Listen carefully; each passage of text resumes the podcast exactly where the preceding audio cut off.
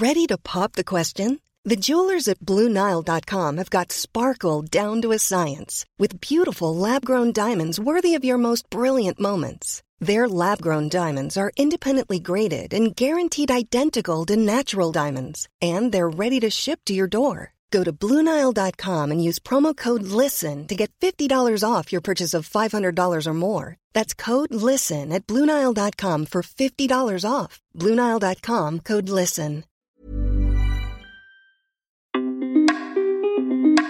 Je suis féministe, pourtant j'ai besoin des hommes. Et autre paradoxe. Un témoignage Mademoiselle, lu par Doro. Fanny a accepté de raconter comment elle vit ses contradictions, tiraillée entre de réelles convictions féministes, mais des comportements allant à contre-courant. Un témoignage bouleversant. Depuis toute petite, mes parents m'ont répété qu'il fallait être indépendante. Indépendante financièrement et socialement, et pas dépendante d'un mec. Déjà, tu le vois, il y avait l'idée du rapport genré, l'idée d'indépendance se construisant par rapport à un homme. Mon père m'a très tôt enseigné que je ne devais pas accepter les cadeaux que me faisaient les garçons, et ce dès l'école primaire, j'ai dû renvoyer des présents à l'envoyeur. Très tôt, j'ai intégré un sentiment de défiance face aux hommes, et en même temps un amour incontestable pour eux, cherchant leur affection, leur regard, insatiablement, comme pour retrouver le regard d'approbation et d'amour de mon papa. Plus tard, adolescente, très vite, je tombais amoureuse et je devenais dépendante des garçons et de leur regard, leur approbation. Ils devenaient une obsession, mon obsession. Je ne supportais pas qu'on me résiste.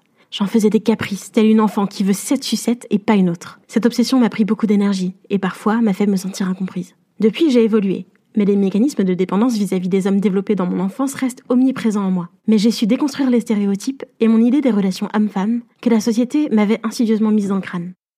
J'ai aujourd'hui 24 ans et ces dernières années ont été une complète redécouverte. Je me suis libérée. À la suite de lectures, d'influences en tout genre comme des comptes Instagram et surtout d'échanges avec mes amis, j'ai développé de nombreuses convictions féministes. J'ai déconstruit petit à petit mes idées sur la femme et sa place dans la société, sur les relations genrées. J'ai su mettre des mots sur des convictions et des idées qui étaient tapies en moi depuis longtemps, les affirmer et les revendiquer.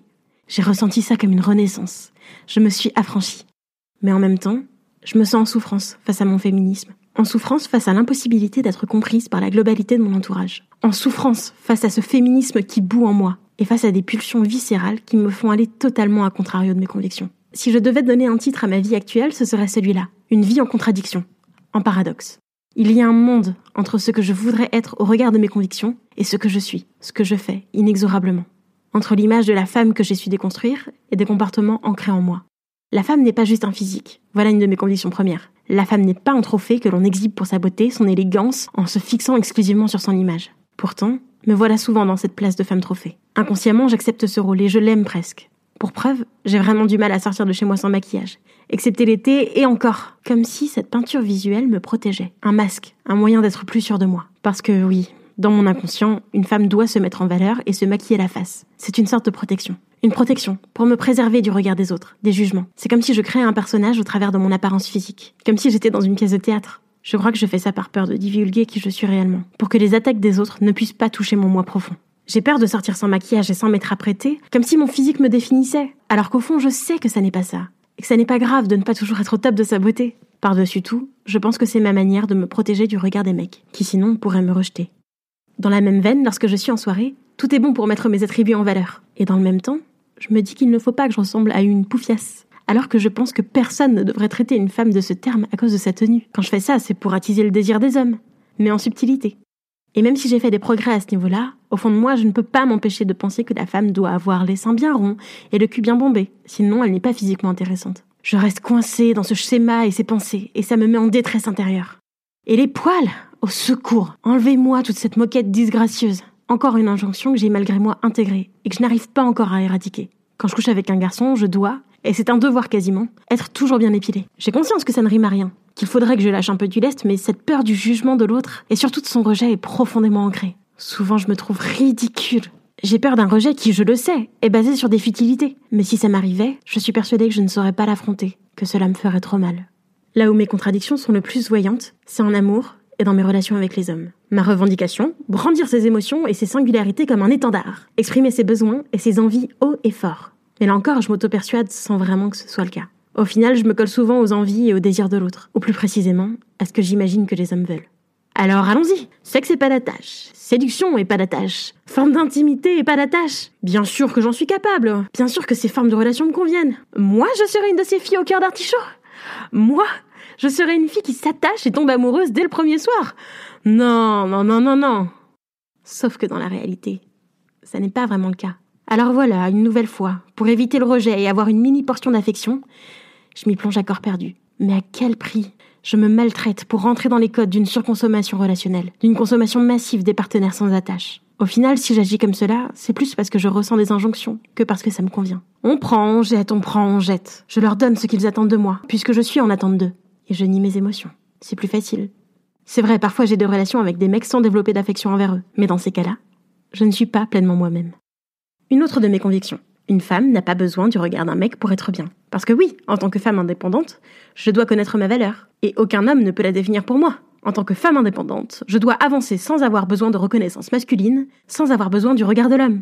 Là encore, je me retrouve dans des comportements qui vont à contre-courant de mes idées. Insatiablement, je recherche ces yeux que je crois valorisants, ce regard approbateur de l'homme. J'en arrive parfois à une boulimie des conquêtes. Et comme toute boulimie, arrivé à un certain stade, le surplus, le trop-plein doit sortir. Et je me sens mal.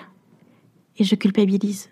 Je mange mes émotions par le jeu de la séduction. Je satisfais mon manque de confiance en moi par l'approbation d'une multitude de regards masculins. Je vais à l'encontre de mon image de la femme indépendante, libre. Je me crois libre, mais je ne le suis peut-être pas tant que ça. Je subis mes comportements qui se calquent sur un stéréotype de genre ancré en moi. La femme a besoin de l'approbation de l'homme. Seule et sans valorisation masculine, il lui manque quelque chose et elle ne peut pas avancer. Telle la belle au bois dormant, en haut de sa tour, je suis dans l'attente de l'homme qui viendra me sauver, me valoriser et donner du sens à ma vie. Je suis en attente d'un homme. J'attends, j'attends et je me déteste pour ça. Même en en ayant conscience et en étant très lucide sur le sujet. Je me retrouve dans cette posture parce que je l'ai tellement assimilée qu'elle fait partie de moi. Les Disney m'ont lavé le cerveau dès le plus jeune âge. Pourtant, je ne veux pas être comme ça. Je ne suis pas ça, moi. J'ai conscience de ce stéréotype que l'on m'a fourré dans la tête. Alors pourquoi? Pourquoi c'est encore le cas?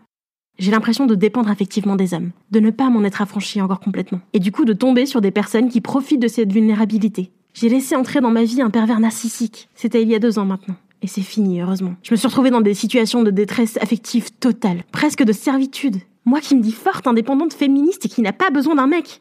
Une hérésie. Cet épisode douloureux m'aura au moins permis de déceler cette dépendance, cette attente que j'ai envers les hommes.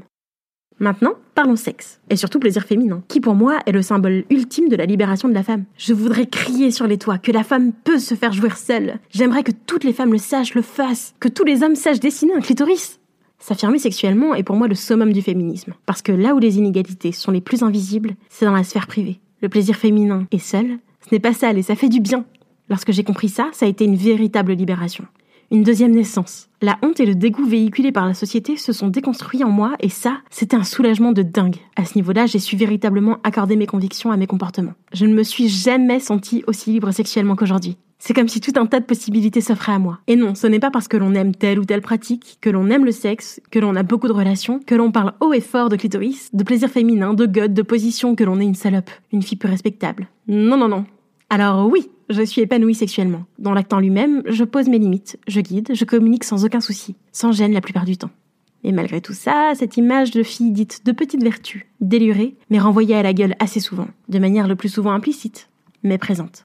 Et il faut dire que j'ai l'impression de la nourrir, cette image parfois. Parce que je suis attirée par des mecs qui vont me renvoyer cette image. Voilà, encore un bien beau paradoxe. Je me tourne vers des mecs qui parfois ne comprennent pas qu'une fille libérée sexuellement, qui en parle aisément, n'est pas seulement ça, qu'elle n'est pas bonne qu'à ça, des mecs qui ne comprennent pas que coucher avec une fille qui aime ça et qui a affirmé son désir, ça ne veut pas dire ne pas la respecter. Je vais vers des mecs qui souvent ne distinguent pas ces deux choses. La sexualité libérée et la pleine considération de l'autre. Ils me renvoient alors le peu d'estime que je peux avoir de moi. Avant, je passais pour la coincée. Maintenant, je passe pour la trop libérée. Et ça me fait souffrir. Comme je parle de cul et que j'aime ça, je suis condamnée à être la fille avec qui l'on s'amuse, avec qui l'on ne se pose jamais.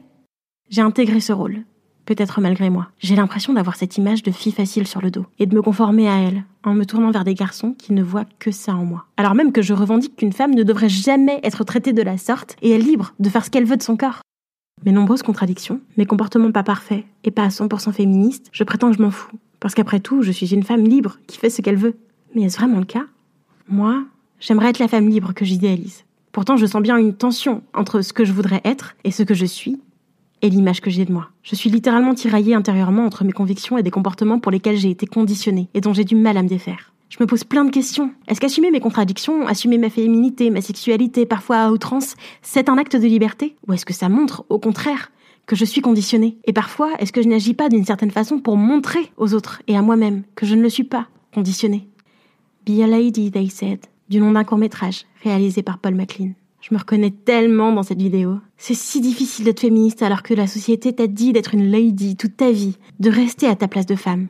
Moi, j'ai plusieurs voix dans ma tête qui me disent Be a lady, be a lady, be a feminist and be a lady. Je ne sais peut-être plus très bien qui être, quel comportement adopter avec toutes ces convictions si fortes qui bouillonnent en moi. J'ai envie d'hurler parfois tant l'écart entre ce que je revendique et ce que je montre est grand. J'ai envie de hurler tant ces deux oppositions se font la guerre en moi. Une contradiction qui me tiraille, m'oppresse. Que faire, que dire, que montrer? J'explose, j'en perds le souffle. Parfois, je nourris mes convictions, parfois je les nie. Je nourris alors l'image que la société m'a donnée de la femme. Prise entre deux feux, je souffre. Puis, je relativise. Je me dis que c'est un travail de longue haleine, que tant d'années de conditionnement ne peuvent s'effacer en quelques années de prise de conscience. Alors je minimise, j'en rigole, mon rire est ma joie de vivre. C'est ça aussi mon masque. Mais pour conclure, je m'applique à devenir celle que je voudrais être, pleinement en accord avec mes convictions, tout en acceptant certains travers, viscéralement marqués en moi.